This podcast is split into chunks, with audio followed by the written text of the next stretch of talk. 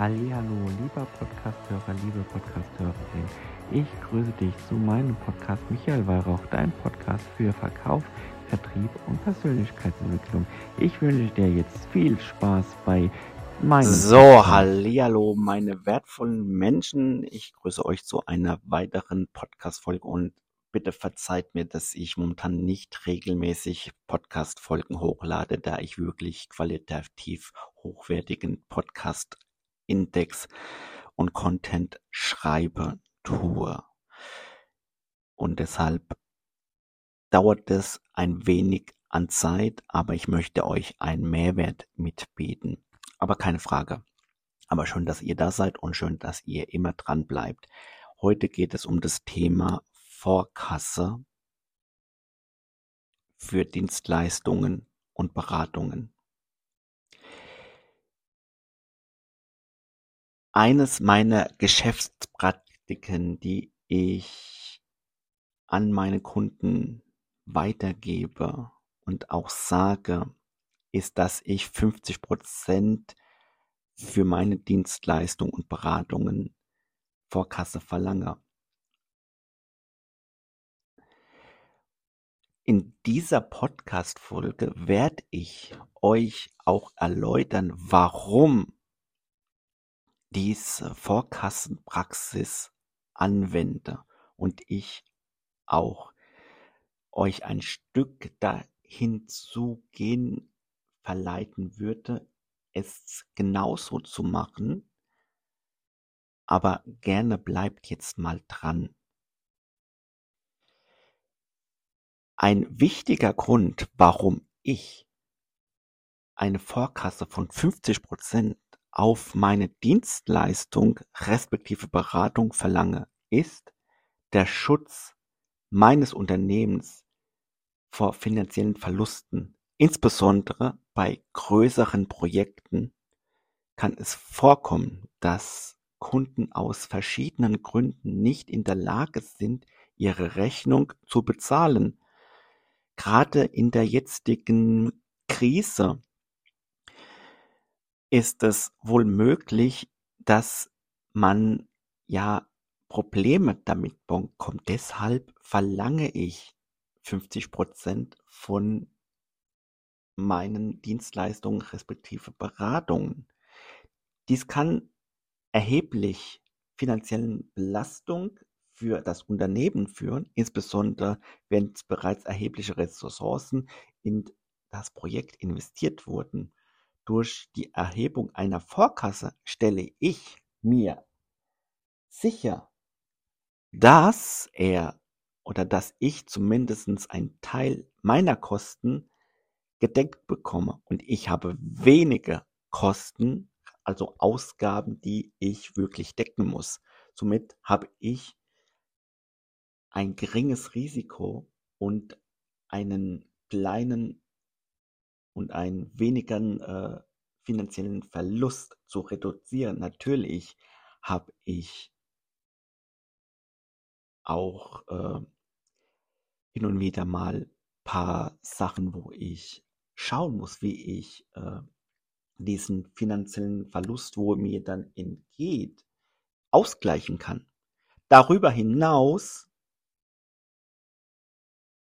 gibt die Vorkasse mir auch eine gewisse Sicherheit hinsichtlich des Engagements und der Ernsthaftigkeit meiner Kunden, indem meine Kunden eine Vorkassen leisten, zeigen sie ihre Interesse an den Dienstleistungen und meiner Beratung von mir und verpflichten sich, die verbleibende 50 Prozent der Zahlung zu leisten, sobald natürlich die Arbeit abgeschlossen ist. Dies kann auch dazu beitragen, das Vertrauen in einer Geschäftsbeziehung zu stärken. Schließlich ermöglicht die Vorkasse mir auch eine Ressourcen effizienter zu planen, da ich einen Teil der Zahlung im Voraus erhalte, kann ich meine Ausgaben auch besser kalkulieren und gegebenenfalls zusätzliche Ressourcen bereitstellen und das Projekt erfolgreich mit meinen Kunden abzuschließen. Denn mein Kunde will ja natürlich auch Ergebnisse wissen, will ja auch natürlich mehr Umsatz äh, machen, indem er äh, ja, mich bucht. Aber insgesamt ist die Vorkastenpraxis von mir auf meine Dienstleistung und Beratung eine sinnvolle Geschäftspraxis und wird auch in anderen Unternehmen schon Jahrzehnten praktiziert. Und warum gehen nicht alle Dienstleister oder Berater diesen Weg? Warum sagen sie, ja, wir machen erst diesen Vertrag, wenn das Ergebnis da ist. Nein, das ist Bullshit. Wenn ihr selbstständiger Berater seid oder Freelancer seid, habt ihr eine Verpflichtung für euch und für euer Unternehmen. Und der Kunde kann auch mal Nein sagen.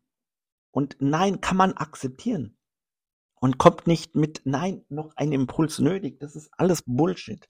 Diese Floskeln sind von 1990, wenn euch das eingetrichtert wurde, damals in einer Verkaufsschulung, ein Nein ist noch ein Impuls oder noch eine Information nötig, vergesst es, vergesst es, akzeptiert das Nein.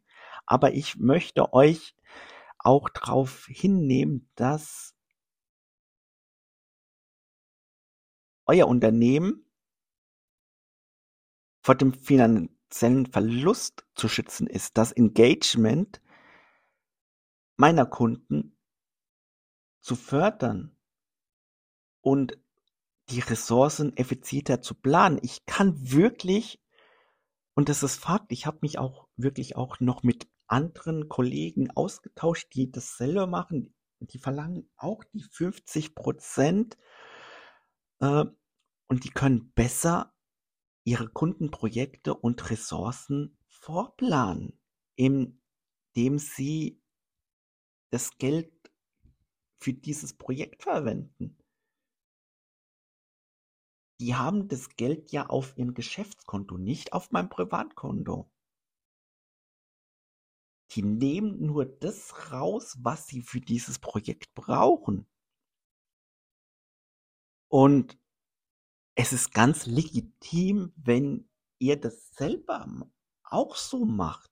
50 Prozent Vorkasse. Ihr könnt natürlich auch weniger Vorkasse nehmen, aber umso weniger Vorkasse ihr als Dienstleister oder Berater nehmt,